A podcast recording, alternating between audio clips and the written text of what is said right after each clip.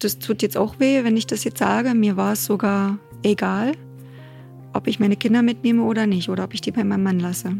Hallo, herzlich willkommen zu Stahl aber herzlich. Mein Name ist Stefanie Stahl, ich bin Psychotherapeutin. In meinem Podcast kommen Menschen, die ihr Problem mit mir besprechen wollen. Heute kommt Katharina zu mir. Katharina ist seit 20 Jahren verheiratet, hat zwei Kinder und wie sie selbst sagt, eigentlich ein Traumleben. Und trotzdem ist sie in eine ganz tiefe Lebenskrise geraten und hat Entscheidungen getroffen, die sie heute nicht mehr so treffen würde.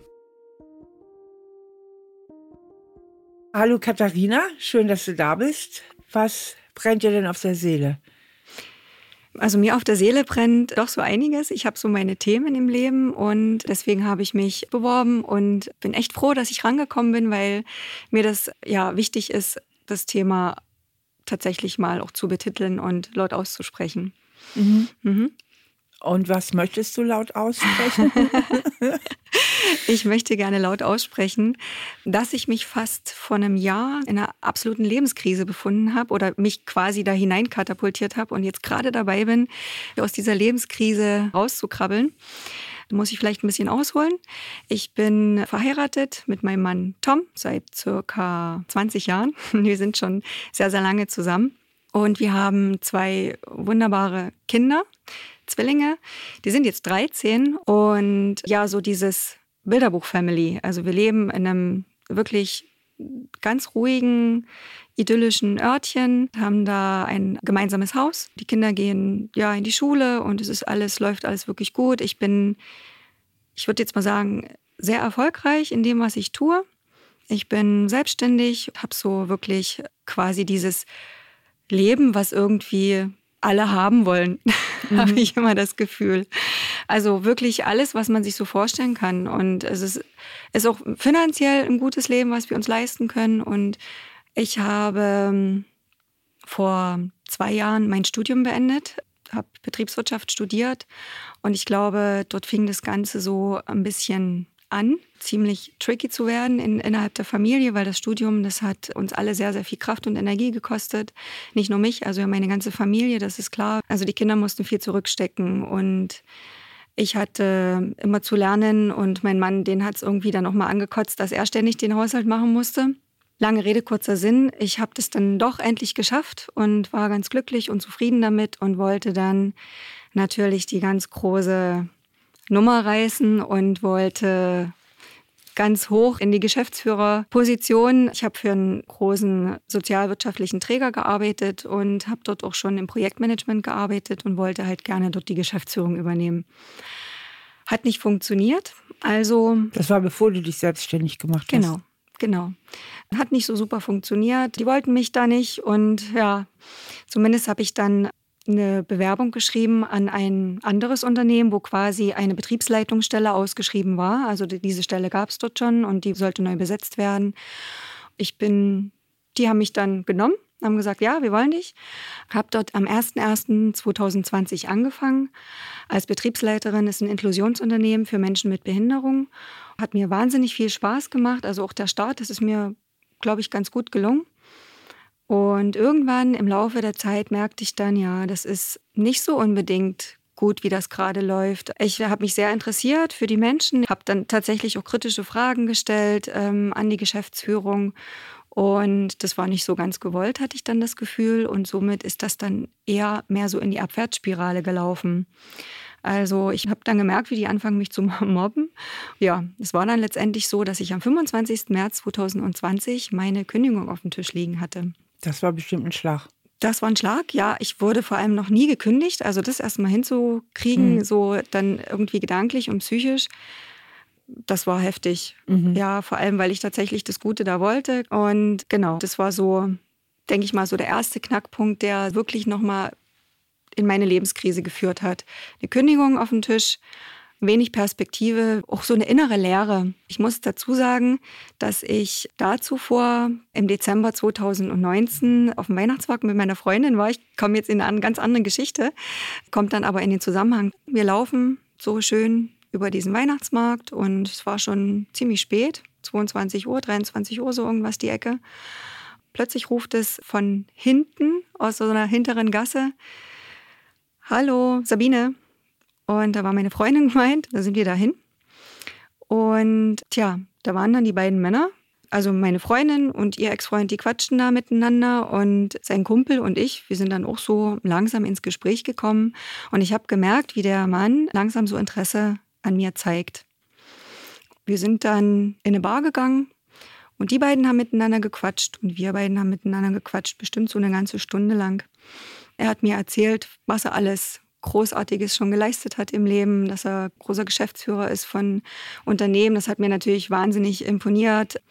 Er ist großer Bauherr von verschiedenen Bauprojekten und das war für mich sehr, ein sehr imposantes Thema und sehr interessant. Von daher klebte ich, glaube ich, so an seinen Lippen den ganzen Abend. Also meine Freundin hat mir das dann nochmal so gespiegelt, als wir nach Hause gefahren sind mit dem Zug.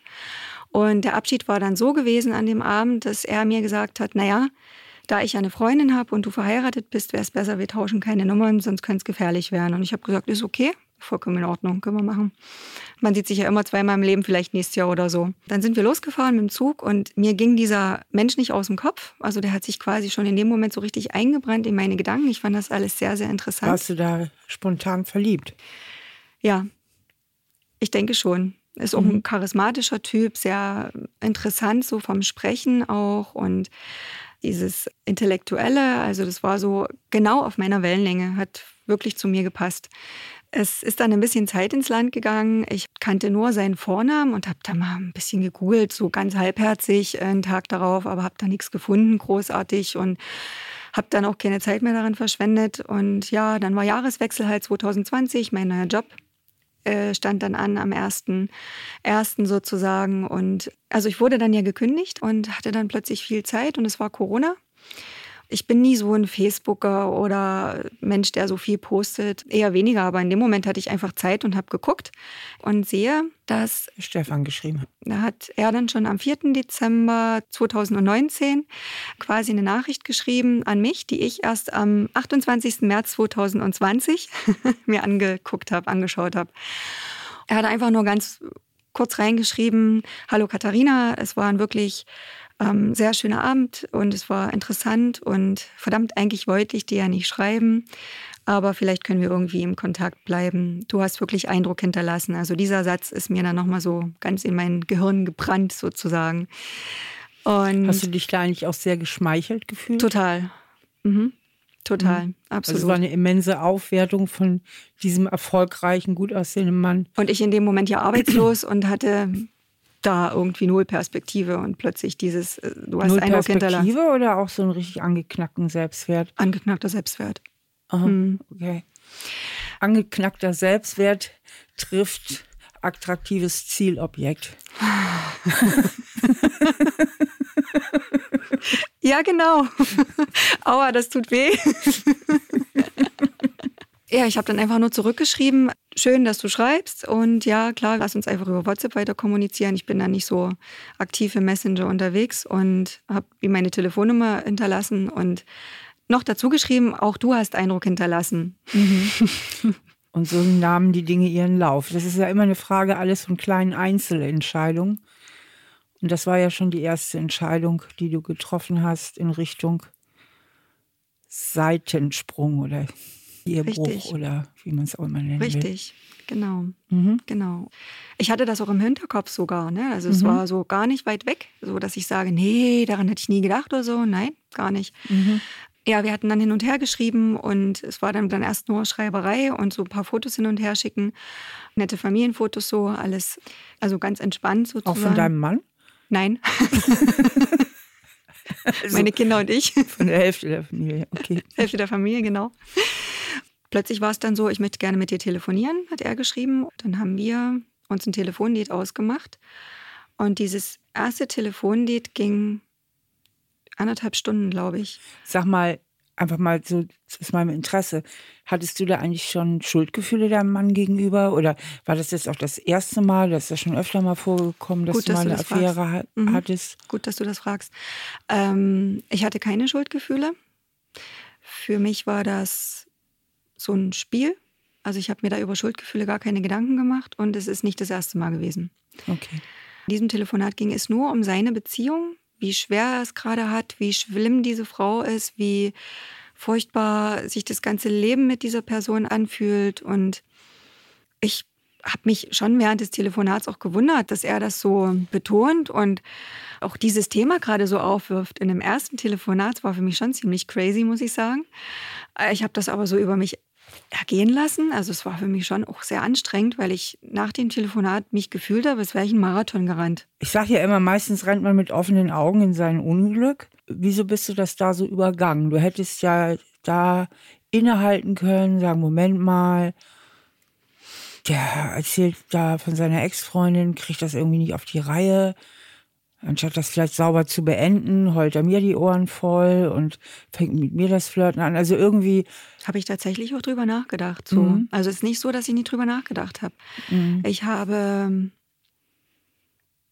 allerdings durch die Gespräche, die wir geführt haben, also er hat mir quasi Avancen gemacht und hat gesagt, weißt du, ich kann dir ganz viel bieten. Du hast bestimmt eine total coole Idee, die wir beide gemeinsam durchsetzen können. Wir sind so starke Persönlichkeiten. Also er hat quasi dann schon dieses. Also er hat dir eine berufliche Perspektive in Aussicht gestellt. Genau, genau. Und hat gesagt, ich unterstütze dich dort auch finanziell. Das war für mich dann interessant. So, ich dachte, den Mann musst du näher kennenlernen. So nahmen die Dinge dann ihren Lauf. Wenn ich jetzt mal ganz, ganz nervig bin, nahmen die Dinge ja nicht ihren Lauf. So habe ich eine Entscheidung nach der anderen getroffen. Ne? Richtig, genau.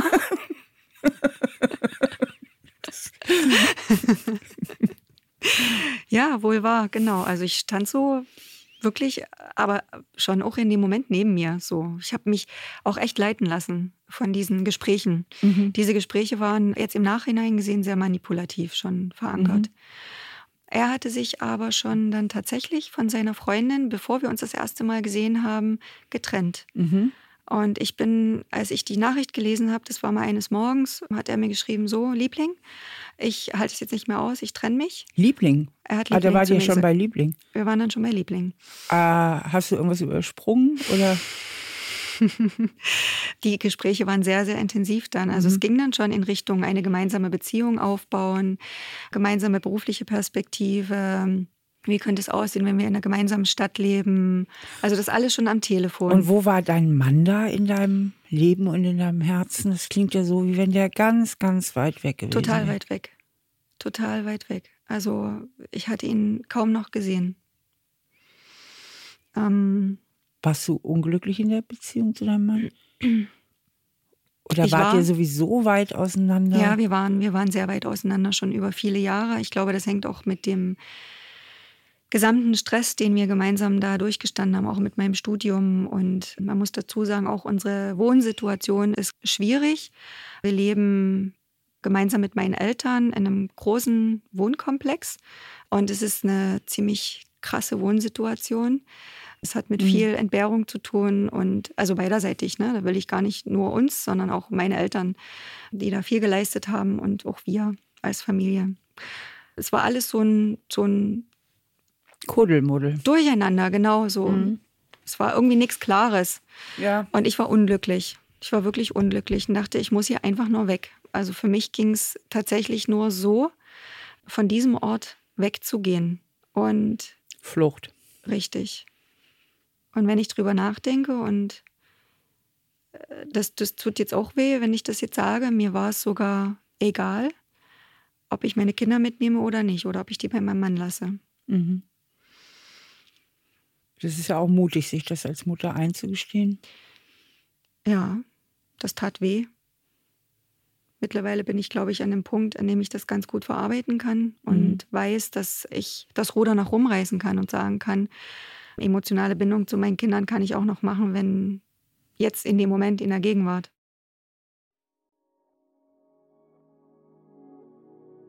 Katharina hat ihren Job verloren. Und das hat einen tiefen Riss in ihr gegeben, einen Riss in ihr Selbstwertgefühl.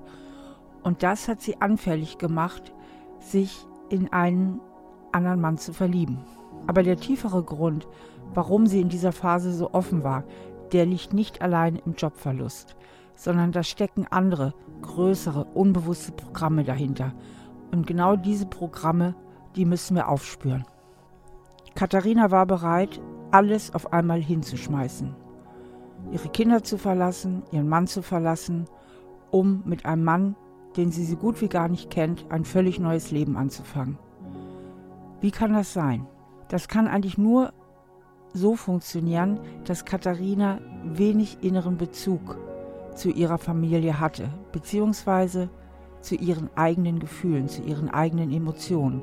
Katharina hat eine lange Zeit funktioniert und hat gelernt, ihre Gefühle ziemlich nach hinten zu verdrängen. Und diese Verdrängung hat sie in eine gewisse emotionale Starre gebracht. Und deswegen konnte sie die Trennung von ihrem Mann und auch die Eröffnung an die Kinder, dass sie den Vater verlassen wird, so ziemlich emotionslos durchziehen. Für mich klingt da so durch, ich weiß nicht, ob das ich richtig sehe, dass du eine Menge hast auflaufen lassen. In deiner Ehe, in deiner Beziehung, dass du oft nach Widerfahrnissen dein Leben gestaltet hast und nicht nach der Frage, was will ich wirklich und wie komme ich dahin. Definitiv. Meine Wünsche und Bedürfnisse standen hinten an. Also ich bin kein Psychologe, aber ich habe viel mich dann auch selbst mit mir beschäftigt nach dieser ganzen Story jetzt und habe tatsächlich mal auch in meiner Kindheit gegraben und weiß, dass ich so dieses Thema mal wütend sein, mhm. das war so für mich, ich war die immer die angepasste in der Familie. Mhm. Ich habe noch einen Bruder und mein jüngerer Bruder ist derjenige gewesen in der Familie, der diese viele Aufmerksamkeit bekommen hat und immer noch bekommt, weil er krank ist. Es waren immer diese Krankheitsgeschichten, die mein Bruder sozusagen in den Fokus der Familie geschoben haben, meine Herkunftsfamilie. Und ich war die angepasste Katharina, die super toll Kuchen backen konnte und die immer wunderbar gelernt hat, die die besten Noten nach Hause gebracht mhm. hat. Also ist es ja eigentlich so fast so ein bisschen der Klassiker, der sich hier anbahnt an Geschichten. Die Frau, die immer überangepasst war und die viel zu wenig selbstbestimmt ihre Beziehung gestaltet, sondern eher viel runterschluckt, sich dadurch innerlich auch immer mehr vom Mann entfernt, weil ja auch kein Diskurs mehr stattfindet. Von den Eltern diese Pläne einfach mitmacht, an sich, anstatt sich zu überlegen, ist das wirklich das, was ich will? Und irgendwann läuft alles immer mehr auf und mehr auf und deine Gefühle werden immer flacher und müder und vielleicht auch ein bisschen burnoutiger. Und dann kommt der Retter auf dem weißen Pferd, scheinbar zumindest. Und dann plötzlich das Gefühl, so jetzt bin ich endlich mal dran. Genau so. Du sprichst mir wirklich gerade aus der Seele. Was wir Psychologen alles so können. Ne? Super. Ich möchte noch dazu sagen, dass es wirklich ein ziemlich krasses Lebensereignis tatsächlich auch noch in unserer kleinen Familie gab. Mein Mann ist vor zwölf Jahren, ist es nun mittlerweile her, von einem Tag auf den anderen aus dem Leben gerissen worden. Der hat einen Hirnschlag bekommen und war sozusagen von einer Minute auf die andere raus aus dem Leben, raus aus dem Berufsleben, raus aus dem Familienleben. Und das Leben hing wirklich am seidenen Faden. Unsere Kinder waren damals ein Jahr alt es ist schon ein sehr krasses Ereignis gewesen, weil ich das miterlebt habe. Gott sei Dank ist das in einem Alter passiert, wo das sehr schnell wieder sich regeneriert hat. Da war ich wirklich auch erleichtert. Allerdings diese Last, so dieses auch wieder für mich. Ich war noch in der Elternzeit. Wie kriegst du das hin mit den Kindern? Ich habe mich total erdrückt gefühlt in dem Moment. Das ist ja schon ein Trauma, wenn der Mann plötzlich so, ein, so ein, eine schwere Krankheit hat und plötzlich ja. total ausfällt und so es ist eine Menge aufgelaufen in deinem Leben und jetzt war Stefan da. Und ihr habt euch auf dem Weihnachtsmarkt getroffen und hattet euch schon mit Lieblingen. Soweit wart ihr jetzt. Richtig. Wir waren da in der Stadt, in der wir uns auf dem Weihnachtsmarkt getroffen haben, dann sozusagen als Paar. Mhm. Und es war Corona und er ist mit mir da durch die Stadt gelaufen. Es gab irgendwie da nur so ein paar Buden, wo man was essen konnte. Und er hat mich überall mit meine Frau angesprochen. Und es war schon so krass innerhalb von weiß ich nicht, war das, glaube ich, drei Wochen schreiben, einmal zwei, dreimal telefonieren und dann so dieser krasse Sprung. Kam dir das nicht komisch vor? Es kam mir komisch vor. Es kam mir wirklich komisch vor. Ich habe es nie hinterfragt. Ich habe verlernt, Dinge zu hinterfragen, aber ich kann es jetzt wieder. zum einen verlernt, zum anderen, du warst ja aufgefüllt mit Sehnsucht nach einem leichteren Leben, nach einem anderen Leben, wahrscheinlich auch mal nach neuer Leidenschaft und Passion, weil mit deinem Mann war ja alles schon sehr erstarrt und eingefahren. Ich denke, man will es dann ja auch vielleicht gar nicht so sehen, oder? Nö, für mich war Also das ja angenehm. Es war ja Genau. total angenehm, weil ich habe mich ja echt auch aufgehoben gefühlt. Er hat ja. Ja. alles organisiert. In der Familie bei uns zu Hause bin ich der große Organisator, plane die Urlaube Mhm. und Also er hatte wirklich was von dem. Prinzen auf dem weißen ja, Pferd. er ne? hat mich sozusagen dort rausgerettet. Was noch dazu kommt, ist, er hat vermeintlich, sage ich jetzt mal, habe nie ein Bankkonto gesehen, aber Geld. Und ähm, er hat ein großes Auto, ein schickes Auto, hat eine Villa in Italien, hat eine Eigentumswohnung. Das Versprechen für ein neues, wunderbares Leben. Richtig, richtig. So war es doch irgendwie. Es kam mir wirklich komisch vor. Allerdings wollte ich das auch nicht hinterfragen. Ich fand es wirklich echt einfach nur angenehm, mal die Prinzessin sein zu dürfen Mhm. und mich führen zu lassen. Es war eigenartig. Ich hatte das Gefühl, ich gebe dort schon ein Stück weit was von mir ab. Kontrolle. Kontrolle, genau. Und das Und kann auch- ja so toll sein, ne? Das hat ja auch was total Verführerisches. Er nimmt dich an der Hand und sagt, hier, steig auf mein Pferd und wir galoppieren davon. Und du wirst ein wunderbares Leben an meiner Seite haben. Genau, um da noch ein Stück draufzusetzen. Ich habe da noch nichts meinem Mann gesagt, der wusste das noch nicht, also gar nichts. Ich bin da heimlich dann gefahren zu dem ersten Treffen und er war schon getrennt von seiner Freundin und hat mir erzählt, er hat sie mit 30.000 Euro ausgezahlt und sie zieht jetzt aus und bereitet quasi das Leben für uns beide mit meinen Jungs vor. Immer noch nicht haben alle Alarmglocken geläutet. Die hat ja die Kinder noch nicht mal kennengelernt. Du warst verheiratet. Doch, also es war immer so dieser eigenartige Gedanke, wie soll das gehen? Wie soll das funktionieren? Ich habe hier bei mir zu Hause ein Leben, wo die Kinder daran gewöhnt sind, hier in die Schule zu gehen. ne? Das ging ja dann schon darum, die Kinder an der Privatschule anzumelden. Er selber hat auch zwei Kinder. Ja, das war dann so dieses rosarote Ausmalen. Die Kinder werden sich super verstehen, das wird wunderbar funktionieren alles und die können dann in dieselbe Schule gehen wie mein Sohn und es kam ein Gefühl hoch in mir. Es wurde so heiß und kalt, so immer bei diesen Gesprächen und es hat sich so eine Enge aufgetan in meinem Brustkorb. Ich konnte es aber nicht so wirklich bezeichnen, wie das zusammenhängt. Wollte es auch einfach schnell wieder das Pflaster rüberkleben und habe gedacht, ach nee, es ist doch so schön mit ihm und er bereitet mir doch alles vor. Und ich bin wirklich wie ferngesteuert nach Hause gefahren und bin ins Haus rein. Da war mein Mann und die Kinder sind da umhergesprungen und dann habe ich ihm gesagt, so wirklich wie ferngesteuert, wir müssen mal reden. Haben wir uns gemeinsam an den Küchentisch gesetzt und ich habe gesagt, ich trenne mich. Von jetzt auf gleich. Also das Thema Trennung war vorher noch nicht wirklich so Thema, so in in einem Streitgespräch, na, da müssen wir halt mal, müssen wir uns trennen oder so, ne? So Mhm. wie es so ist in der Streiterei. Allerdings so wirklich dieses Thema Trennung und ich trenne mich jetzt war noch nie so präsent wie in dem Moment. Er guckte mich mit großen Augen an und wie kommst du jetzt auf die Idee plötzlich? Was ist passiert? Also doch relativ ruhig noch, so hinterfragt das, wie kann das sein, dass das jetzt plötzlich so sein muss? Hast du jemand anderes kennengelernt? Und ich so, nö. Merkst du es nicht? Wir passen doch überhaupt nicht zusammen. Ich, ich ertrage das nicht mehr und es schnürt mir die Luft mit dir und das läuft alles schon seit Jahren nicht mehr und beobachtest du unsere Beziehung eigentlich gar nicht. Und so mit diesen Argumenten bin ich da vorwärts gegangen. Hast also den Spieß umgedreht. Habe ich den umgedreht? Na komm. du hast dann einen neuen Ritter und sagst zu deinem Mann, sag mal, merkst du eigentlich nicht? Mhm. Dann wird das wohl so sein. Angriff ist die beste Verteidigung. Also es war tatsächlich wie ferngesteuert immer noch so. Wenn ich so daran zurückdenke, wird mir schon so leicht übel. Vielleicht übel nach dem Motto, was ist da eigentlich in mich gefahren? Ja, so kannte ich mich gar nicht. Und im Nachhinein sage ich, ich stand wirklich neben mir, so sprichwörtlich neben mir. Mhm. Mein Mann ist dann erstmal in den Keller gegangen und hat sich hingesetzt und hat sich eine Flasche Schnaps genommen. Und ich habe dann sofort Stefan angerufen und habe gesagt, so, es ist vollbracht und ich habe mich jetzt auch getrennt und jetzt steht uns nichts mehr im Wege und jetzt müssen wir nur noch die Kinder einweihen. Als ich Katharina zuhörte, gingen bei mir ständig alle Alarmglocken an. Ein Mann, der nach einem Tag von Liebe redet, davon redet, wir bauen uns ein gemeinsames Leben auf, mit den Kindern, alles überhaupt kein Problem. Das ist viel zu schnell. Gleichzeitig erzählt er, alle Ex-Frauen waren schlimm und waren ganz problematisch. Das heißt, er hat den Fehler immer nur bei den Ex-Frauen gesehen, hat sich nur als Opfer wahrgenommen. Da ist irgendetwas ganz, ganz ultra faul. Da muss man genau hinhören. Wer sich selbst nur als Opfer macht und gleichzeitig sofort bereit ist, in ein komplett neues Leben zu starten.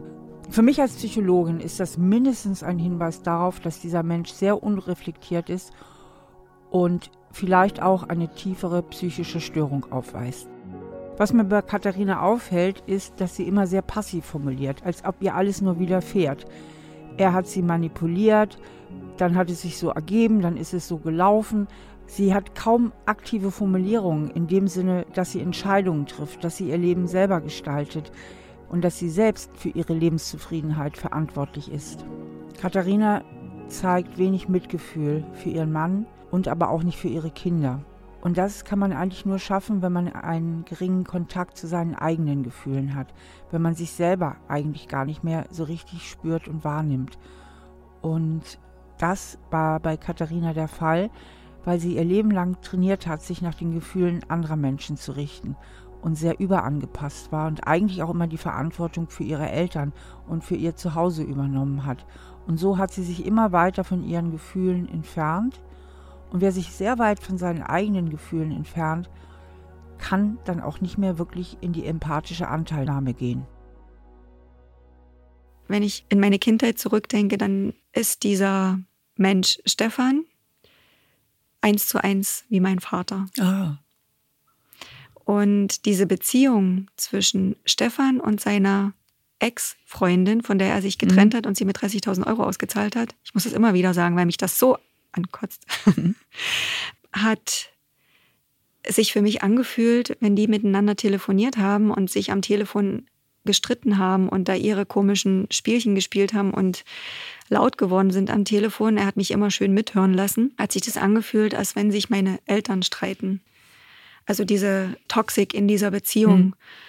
Es war mir nicht in dem Moment ja irgendwie bekannt. So, es war nicht, also es war mir unangenehm, so, eine, so einen Beziehungsstreit mitzubekommen, aber ich habe mich in dem Moment gefühlt wie ein Kind, mhm. das daneben stand. Aber das kam ja anscheinend erst später. Das kam viel später, genau. Okay, und dann hast du ihn angerufen, hast gesagt, wir können jetzt starten in unsere gemeinsame Zukunft.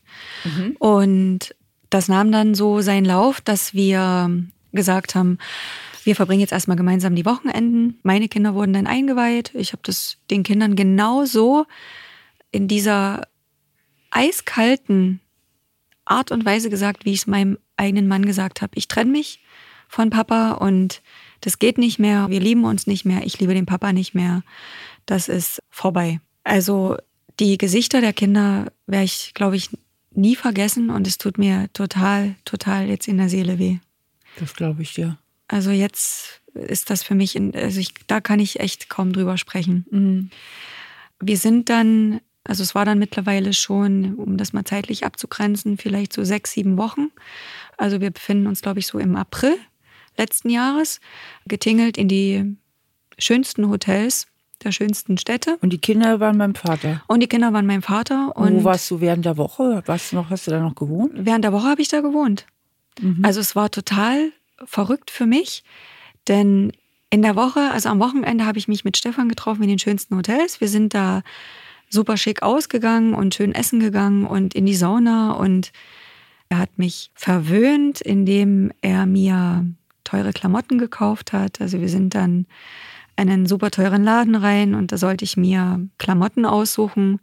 Zum Schluss hat er mir dann doch nicht die Klamotten gekauft, die ich mir ausgesucht habe, sondern die er für mich ausgesucht hat. Unter anderem eine wahnsinnig teure Lederjacke, also so dieses Statussymbol.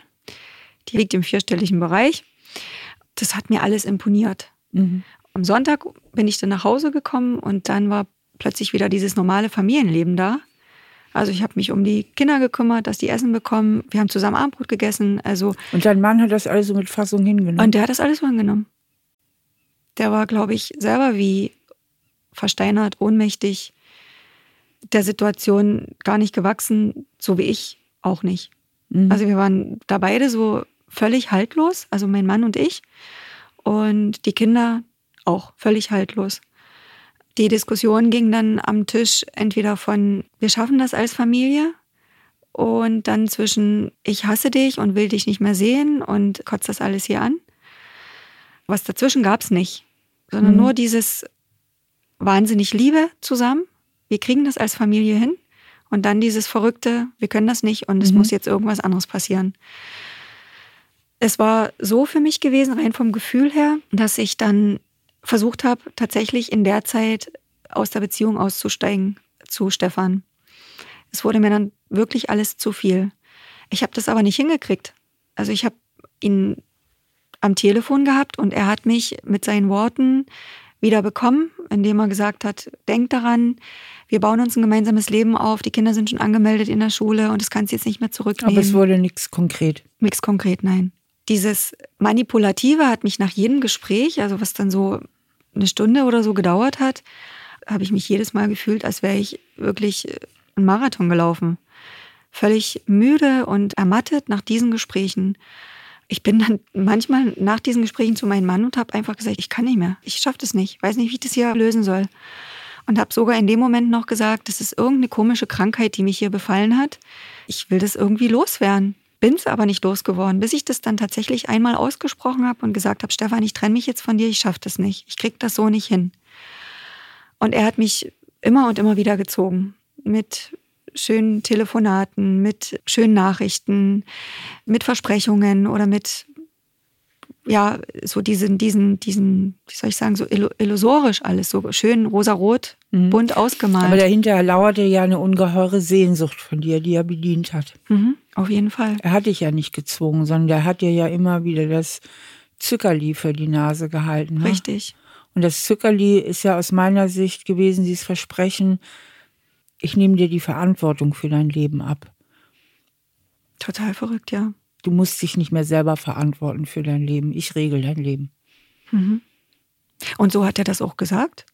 Also der hat zwar nicht dieses Wort Verantwortung in den Mund genommen, aber der hat gesagt, ich regel das alles für dich. Mhm. Zu Hause war ein, ein, totales Chaos und ich habe dann jedes Mal wieder meine Reisetasche genommen und habe am Freitag mein Zeug gepackt und bin dann losgefahren. Wir sind immer nur in Hotels gewesen. Ich war Gott sei Dank nie in seiner Wohnung. Denn ähm, da war ja noch seine Ex-Freundin, die da noch gelebt hat. Und das, das ging ja alles mit dem Umzug da nicht so schnell. Deswegen diese Hotelsachen immer. Und das war dann irgendwie für mich auch nervig, weil ich hatte kein wirkliches Zuhause mehr. Mhm. Im Hintergrund haben meine Eltern eine ganz große Rolle auch noch mitgespielt. Die haben mich so wahnsinnig unter Druck gesetzt. Ich habe meine Mutter von der Seite kennengelernt. Das wusste ich nicht, dass sie so sein kann zwischen Vorwürfen und Missachtung, wie ich das meinen Eltern antun kann, so, ne? Mhm. Das war immer so, wie kannst du uns das antun? Mhm. Naja, aber ist ja auch ein Familienmuster, weil du dich als Kind schon verantwortlich gefühlt hast, dass es deinen Eltern gut geht. Mhm. Sonst wärst du ja nicht so angepasst gewesen als Kind. Mhm. Das Lösen von, mein, von meiner Herkunftsfamilie findet tatsächlich jetzt erst statt. Mhm. Das ist ein ziemlich krasser Prozess gerade, den ich durchmache, mhm. da wir so nah beieinander leben. Ja, das macht es umso schwerer, ja. Und es immer noch nicht so wirklich geregelt ist mit der ganzen finanziellen Geschichte und mein Bruder dort auch noch eine wesentliche Rolle mitspielt, weil er der Bad Boy ist in unserer Familie. Er darf wütend sein. Er darf Wut rauslassen mit seinen komischen Geschichten da im Leben rumhantieren und mit Drogen und so weiter. Also da sind so ganz, wie soll ich das sagen, toxische Muster ja. innerhalb der Familie, die sich da entwickelt haben. Uns hat es als Kinder nie an irgendwas im materiellen Sinne gemangelt. Wir hatten alles, was wir wollten. Und wir konnten uns alles leisten und wir haben auch außerhalb der Reihe mal was bekommen. Allerdings waren meine Eltern nie da. Die haben mhm. immer gearbeitet. Und so haben sich wahrscheinlich irgendwelche Sachen in unseren Köpfen festgesetzt. Muster, mhm. die jetzt rauskommen. Keine mhm. Ahnung. Wie ist es weitergegangen mit Stefan? Ich habe dann mich wie gesagt, immer und immer wieder mit ihm getroffen an den Wochenenden. Und mein ganz großes Ziel, warum auch immer, war zu sehen, wie dieses Haus in Italien ist, weil er das immer als ganz besonders formuliert hat und dieses Boot, was er da besitzt. Und das muss er mir alles zeigen. Tatsächlich. Also du warst noch nicht im Schloss angelangt. Genau. das wollte ich sehen. Wir sind dann dorthin gekommen nach Italien, haben uns das Haus dort angeschaut. Ich habe dort seine Tochter kennengelernt, die ist mit gewesen an dem Wochenende. Diese Fahrt dahin war ganz okay. Allerdings, als wir da angekommen sind, war das ein Mensch, da dachte ich, so hast du den noch nie kennengelernt. Da ist so in das Haus rein. Es wurde gebaut. Es war noch nicht ganz fertiggestellt. Also die haben da umgebaut. Und er hat mir immer so wieder diesen Zucker unter die Nase gerieben, Liebling, du darfst dann alles, die Möbel mit aussuchen und du kannst dann die Gardinen gestalten und so weiter, wie du das alles brauchst und möchtest. Und die Küche suchst du aus und überhaupt. Weil du musst ja dann schön für mich kochen. Mhm. Und dort hat sich seine Miene so verdunkelt, dass ich selber Angst bekommen habe. Und da ist da vorgegangen in diesem Haus mit den Bauleuten. Sowas habe ich noch nie erlebt. Doch, ich habe es erlebt mit meinem Vater. Allerdings bin ich dort wirklich erschrocken und dachte, dieser Tonfall und das von dem Menschen, dem du dich jetzt in die Arme quasi gibst, alles aufgibst, wo du jetzt lebst und dann dahin ziehst zu diesem Menschen und der geht mit diesen Leuten so um, wie wird denn der das dann mit dir machen? Dort ist mir plötzlich so viel aufgebrochen. Er hat seine Freundin quasi entlassen. Die mit einer Abfindung. Mit einer Abfindung, die auch noch seine Sekretärin ist. Was macht er dann mit dir? Und er hat mich dann mit seiner Tochter weggeschickt, hat gesagt, hier, nehmt jetzt meine Kreditkarte und geht euch was Schönes kaufen und ich muss das hier selber klären und regeln. Ich habe dann das erste Mal, und da war ich mega stolz auf mich, zu ihm gesagt, behalt deine fucking Kreditkarte, ich habe eine eigene. Mhm. Habe zu seiner Tochter gesagt, komm, wir gehen einfach. Und haben uns dann an See gesetzt und ich habe sie gefragt, sag mal, ist der Papa immer so? Oder wie, wie, wie ist euer Verhältnis zu Hause gewesen? Und da fing sie an zu erzählen, der Papa war immer schon so und der war immer schon laut zu Hause und es ging immer nur ums Geld. Aber so wie er jetzt mit dir umgeht, so ist er noch nie mit einer Frau umgegangen. Und das hat mir dann wieder dieses Pflaster drüber geklebt, wo ich dachte, ja. boah, okay, alles wieder safe. Ja, dieses Wochenende in Italien ist dann eigenartig geendet, da wir quasi wortlos nach Hause gefahren sind also wir haben miteinander nicht gesprochen. Er hat mir Aufträge erteilt, die ich äh, auf der Heimfahrt machen sollte. Also ich habe sein Telefon bekommen und sollte dann E-Mails verfassen, die er mir formuliert hat. Und da habe ich dann auch gesagt, also eine schreibe ich dir, aber den Rest machst du bitte schön alleine. Und er hat mir dann nur den Vorwurf gemacht, das ist unser Geschäft und warum lässt du mich da jetzt so da mit dem Regen stehen? Wir sind dann an der Raststätte angekommen, also wortlos. Und haben uns voneinander verabschiedet. Er ist losgefahren, ich habe die Rücklichter gesehen und habe zu mir gedacht, okay, Stefan, das war das letzte Mal, dass wir uns gesehen haben. Mhm. Hab ein schönes Leben. Musste dann selber noch eine ganze Strecke nach Hause fahren, circa zwei Stunden mit dem Auto. Ich bin in einer Situation angekommen in dem Moment, da habe ich mir gedacht, wenn du jetzt gegen die Leitplanke fährst, ist sowieso alles scheißegal. Du bist ja zu Hause nicht mehr willkommen und zu dem brauchst du auch nicht mehr gehen. Was bist du dann noch hier? Mhm. Also war es echt so am Tiefpunkt. Genau. Also das war mein Abschied quasi von ihm. Der Abschied war, dass ja alle deine Träume geplatzt sind, ne? Richtig. Also plötzlich fiel ja der ganze äußere Halt weg. Mhm. Mit deinen Eltern Krise, mit deiner Familie Krise, mit Stefan vorbei, Job futsch. Richtig. Ich bin nach Hause gekommen aus Italien an dem 7. Juni. Meine Familie, also meine drei Männer haben auf mich gewartet und haben mir gesagt, es ist schön, dass du da bist. Haben mir die Jungs gesagt, Mama, es ist schön, dass du da bist. Und mein Mann hat mir gesagt, alles Gute zum Hochzeitstag und hat mir sogar noch Blumen überreicht. In diesem Moment habe ich wirklich gedacht, du bist nicht mehr da. Also ich war nur noch eine Hülle. Ja. Katharina war immer die Angepasste in ihrer Familie. Sie hat dafür gesorgt, dass ein gewisser Ausgleich stattfindet. Ihr Bruder mit seiner Krankheit war der Mittelpunkt der Aufmerksamkeit und hat den Eltern schon genügend Schwierigkeiten bereitet. Außerdem waren die Eltern selbst auch sehr gestresst und hatten auch sehr viel Streit und waren beruflich eingespannt. Also hat Katharina dafür gesorgt, dass sie nicht ein weiterer Belastungsfaktor in dieser Familie ist und hat sich darauf trainiert, immer gut zu funktionieren. Aber was macht das mit einem, wenn man so lange diese Rolle in der Familie hat, wenn man quasi so geprägt wurde? Durch welche Brille sieht man dann seine eigenen späteren Erwachsenenbeziehungen. Depersonalisierung ist das Fachwort, wenn man quasi so neben sich tritt. Viele Leute haben das schon mal erlebt. Man steht unter Schock und plötzlich hat man das Gefühl, gar nicht mehr so richtig im eigenen Leben zu stecken. Und solch einen Zustand hat Katharina dort erlebt. Sie hat ganz, ganz krasse Entscheidungen getroffen und sie war sowieso schon von ihren Gefühlen auch vorher losgelöst. Beziehungsweise nicht losgelöst, sie hatte keinen starken Bezug zu ihren Gefühlen. Sie sah nur noch eins, wie im Fokus, der Ritter auf dem weißen Pferd, der sie in ein neues Leben entführt. Wenn ich so im Nachgang Fotos betrachte von mir, ich habe in der Zeit, als ich Stefan kennengelernt habe, war ich äh, total aufgeblüht. Die Frau, die äh, so, so strahlt. Und es hat innerhalb von Tagen abgenommen. Ich habe schlecht ausgesehen, blass, habe abgenommen. Ich hatte tatsächlich in der Nacht Panikattacken. Ich bin munter geworden und habe keine Luft mehr bekommen, wenn ich neben ihm lag, neben Stefan. Habe wirklich körperliche Schmerzen gehabt.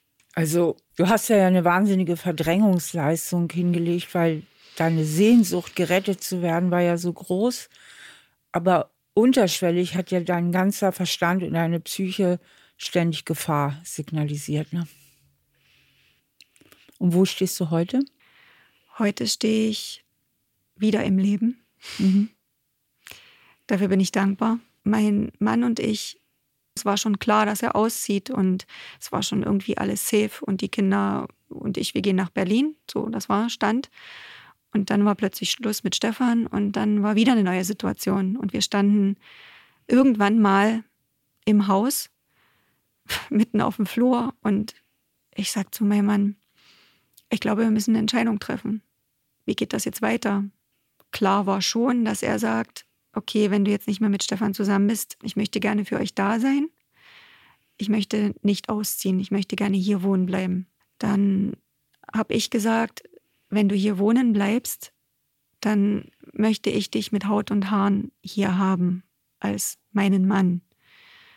Und da hat er gesagt, also du meinst, wir wagen jetzt einen Neuanfang. Irgendwie so war die Diskussion so ganz eigenartig. Und ich habe gesagt, ich wünsche mir wirklich einen Neuanfang mit unserer Beziehung, in unserer Beziehung. So ist jetzt auch der Stand. Also wir haben uns dazu entschieden, neu anzufangen und dann kommst du mit einem Happy End her. Dieses äh Wie kann ich dir äh, weiterhelfen? Ähm, nee, ich glaube, das ist kein Happy End. Das ist immer noch diese emotionale Abhängigkeit, die ich zu Stefan spüre. Oh. Das ist immer noch dieses, er hat eine wahnsinnige emotionale Abhängigkeit in mir erzeugt. Das merke ich jetzt mittlerweile. Aber ähm, der Kontakt ist weg? Der Kontakt ist weg, aber es ist irgendwie noch so ein Energiekontakt da. Mhm. Also ich habe noch die Fotos auf meinem Telefon, ich habe noch seine Nummer, also ich habe nicht dieses totale Blockieren gemacht. Es ist noch dieses an ihn denken. Ich bin mittlerweile so weit zu sagen, ich bin wirklich froh, dass ich da raus bin aus der Situation, weil ich ja weiß, dass es mich mein Leben gekostet hätte. Also ich bin mir vollkommen bewusst, oder wir beide, mein Mann und ich, dass wir die Beziehung, so wie wir sie früher geführt haben, dass es so nicht weitergehen kann, mhm. sondern dass wir für uns neue Wege suchen müssen. Mhm. Ich vermute Wege, wo ihr viel mehr miteinander redet? Das auf jeden Fall, genau. Und auch gemeinsame Dinge tun. Ja, Nähe eigentlich zulassen, ne? Mhm. Ich habe so wenig Nähe gespürt da, zumindest von deiner Seite. Von meiner aus. Seite und das ist auch so. Und ich muss dazu sagen, ich habe lange Zeit auch eine totale Leere gespürt in mir. Das war schon vor der Zeit mit Stefan, dass ich immer mal wieder außereheliche Fluchtsituationen hatte. Die große Frage lautet natürlich, wie erzeugt man eigentlich Nähe in einer Beziehung? Was hat das überhaupt zu bedeuten, Nähe? Nähe setzt erstmal Vertrauen voraus. Ohne Vertrauen kann man keine richtige Nähe herstellen. Und Nähe bedeutet, dass man wirklich authentisch ist, dass man seine Gefühle fühlt, einen guten Kontakt hat zu seinen Gefühlen, dass man sich mitteilen kann, dass man mitteilen kann, wie es einem geht, dass man aber auch mitteilen kann, was man sich wünscht, wo die eigenen Sehnsüchte sind, aber auch wo die eigenen Grenzen sind. Also dass man auch mit einem guten Gefühl mal Nein sagen kann, das will ich jetzt nicht oder ich möchte etwas anderes. Und dann eben sich auch austauscht mit seinem Partner. Und wenn man einen lebendigen Kontakt zu seinen eigenen Gefühlen hat und sich anlehnen kann, Nähe suchen kann, auch im körperlichen Sinne und auf der anderen Seite aber auch abgrenzen kann in einem gesunden Maß, dann kann natürlich auch die Sexualität fließen. Du redest ja im Grunde nicht von Stefan, sondern das, was er dir verheißen hat. Und genau. Und genau das, das Verrückte ist auch noch, das muss ich noch dazu sagen, er ist ein charismatischer, gut aussehender Mann, aber er ist überhaupt nicht mein Typ. Das hat Bestätigst du damit, es ging mehr um das ja, Glücksversprechen? Genau, genau. Es ging mehr um diese Situation, dass ich da das große Glück finden würde, was ich doch so vermisse. Mhm. Genau, und alles, was du erzählst, ist, ähm, und das, glaube ich, ist so ein, so ein roter Faden. Das Glück liegt nicht in meiner Hand. Das Glück muss mir jemand bescheren. Ja. Und das scheint ein Lebensgefühl von dir zu sein. Mhm. Ich suche einen Erlöser. Mhm. Also, wir sind ja zutiefst auch so konditioniert. Und wenn wir auf die Welt kommen, dann sind wir ja unheimlich lange hilflos. Wir schreien, weil wir Hunger haben, wir schreien, weil wir Angst haben, wir schreien, weil uns kalt ist oder was auch immer. Und dann kommt diese Figur von außen, die Mama oder der Papa oder wer auch immer und erlöst uns. Gibt uns was zu essen, deckt uns zu und so weiter. Also unsere tiefste Konditionierung ist, dass die Erlösung im Außen liegt. Mhm. Irgendwann lernen wir halt, wenn es gut läuft, dass es so auf Dauer nicht geht, dass das die längste Zeit im Paradies war, die ersten zwei Jahre, wenn sie schön gelaufen sind. Und dass wir halt immer autonomer werden und irgendwann selbst die Verantwortung übernehmen. Und dieser Prozess ist bei dir behindert worden. Nicht restlos, um Gottes Willen, aber du hast dich ja nicht wirklich gelöst von deinen Eltern. Mhm. Du warst immer in der Überanpassung und du bist in der Überanpassung, ich sag mal, bis heute geblieben. Du fängst jetzt an, deine Muster zu reflektieren und dich da Stück für Stück raus zu bewegen. Aber du bist so überangepasst. Ne? Und bei Überangepassten ist ja so, die passen sich an und passen sich an und versuchen es allen recht zu machen so lange, bis sie irgendwann nur noch funktionieren. Das hast du beschrieben. Ne? Du warst eigentlich eine funktionierende Mutter- und Ehefrau-Maschine, aber du warst emotional nicht anwesend. Null präsent. Null präsent. Ne? Du hast nach außen funktioniert. Nach außen warst du, ich sag mal, eine Ehefrau, Darstellerin. So nenne ich das dann immer gerne. Weil du ja eigentlich keine Gefühle hattest, was auch im Muster der Überanpassung liegt. Denn was ich ja können muss, um mich an die Gefühle und Wünsche der anderen anzupassen. Ich muss ja meine Gefühle immer runterfahren. Mhm. Ich muss ja meine unterm Deckel haben, sonst kann ich mich nicht anpassen. Und das kann so weit gehen, dass man irgendwann gar nichts mehr fühlt oder im Burnout landet, weil man gar keinen Kontakt mehr zu den Gefühlen bekommt, aber wie so ein Aufziehmännchen immer noch weiterläuft mhm. und automatisiert handelt. Jetzt kommt Stefan und sagt, ich bin dein Glücksbringer, ne? ich erlöse dich.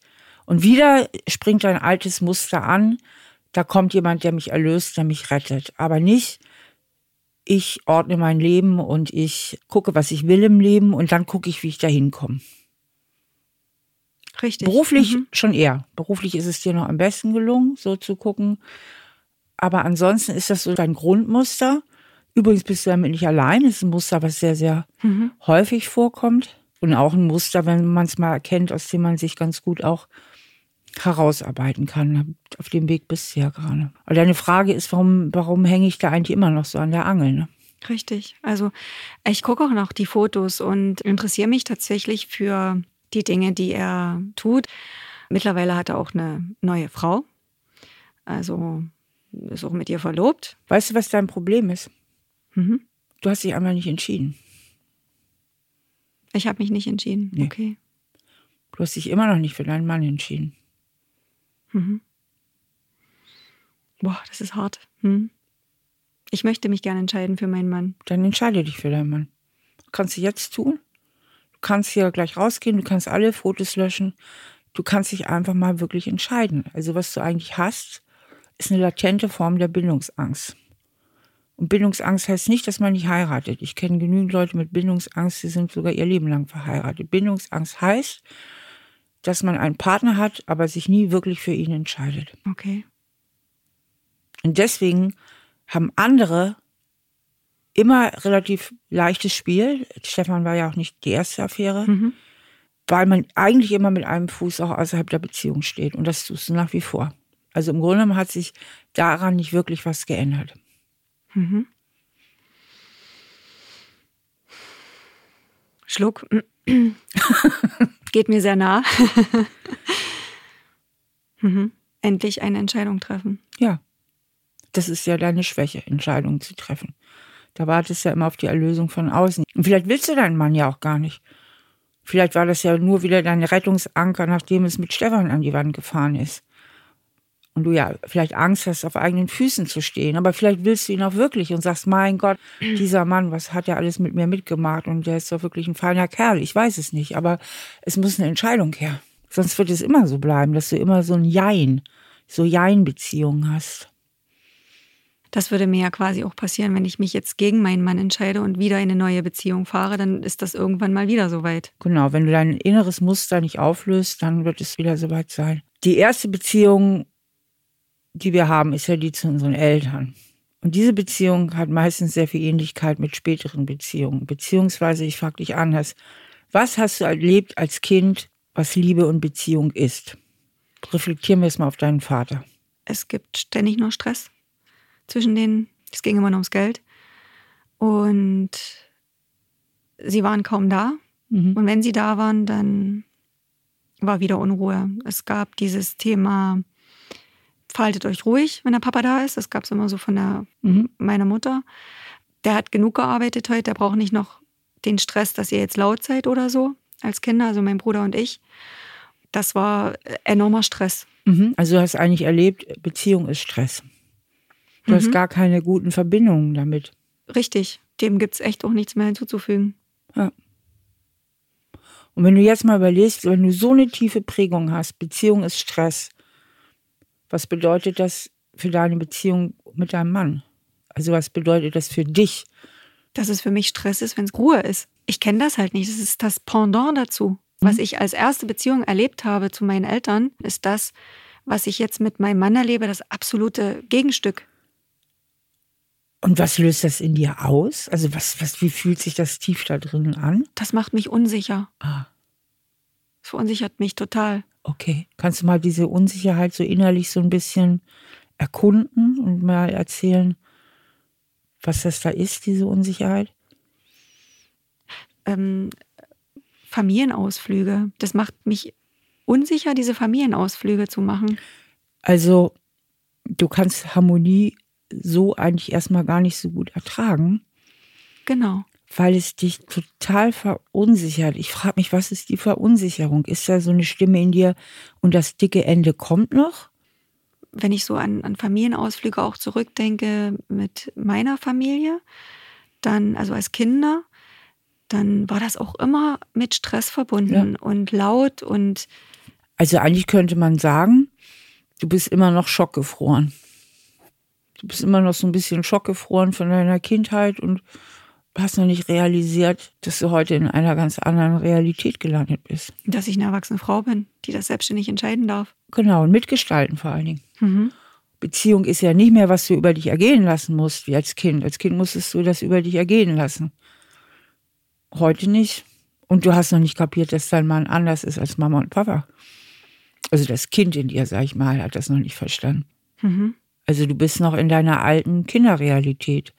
Und danach gestaltest du die Beziehung oder lebst du die Beziehung auch zu deinem Mann. Vor allem, wenn ich denn das dann wirklich mal zulasse und das jetzt nach all dem, was mir mit Stefan passiert ist, wirklich auch zulasse und ich merke, es ist Harmonie, da ist am Anfang so ein Moment, wo ich denke, boah, das ist eigenartig, das fühlt sich eigenartig an. Allerdings kann ich jetzt schon damit wieder besser umgehen. Es funktioniert immer besser. Also ich lasse mich immer mehr auf meine Familie ein. Genau. Ich glaube, der, der größte Trainingsbedarf bei dir liegt im Erkennen und immer wieder erkennen, hey, wir haben 2021. Also, dass du wirklich merkst, du bist frei heute, die Kindheit ist vorbei. Du bist noch wie so eine Guerillakriegerin, die nicht merkt, dass der Krieg seit 20 Jahren vorbei ist. ne? Also immer auf der Hut, immer vorsichtig, immer Sicherheitsabstand, immer einen Fuß draußen. Ja. Immer in Hab-Acht-Stellung, wenn die nächste Bombe geflogen kommt. Und merkst nicht, dass es längst Friedenszeiten sind und vor allen Dingen nicht, dass dann mal nicht Mama und Papa ist. Ne?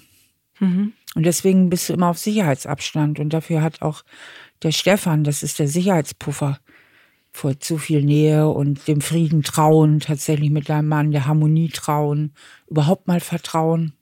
Das stimmt, dieses Thema Vertrauen, das ist so, dem Frieden trauen, sich einfach dort mal auch fallen zu lassen. Genau. Ich gebe dir mal einen Tipp.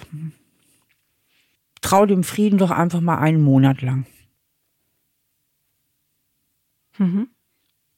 Ja, triff eine wirkliche Entscheidung, das ist das Erste ich vertraue jetzt mal den ganzen Monat meinem Mann und bin voll da.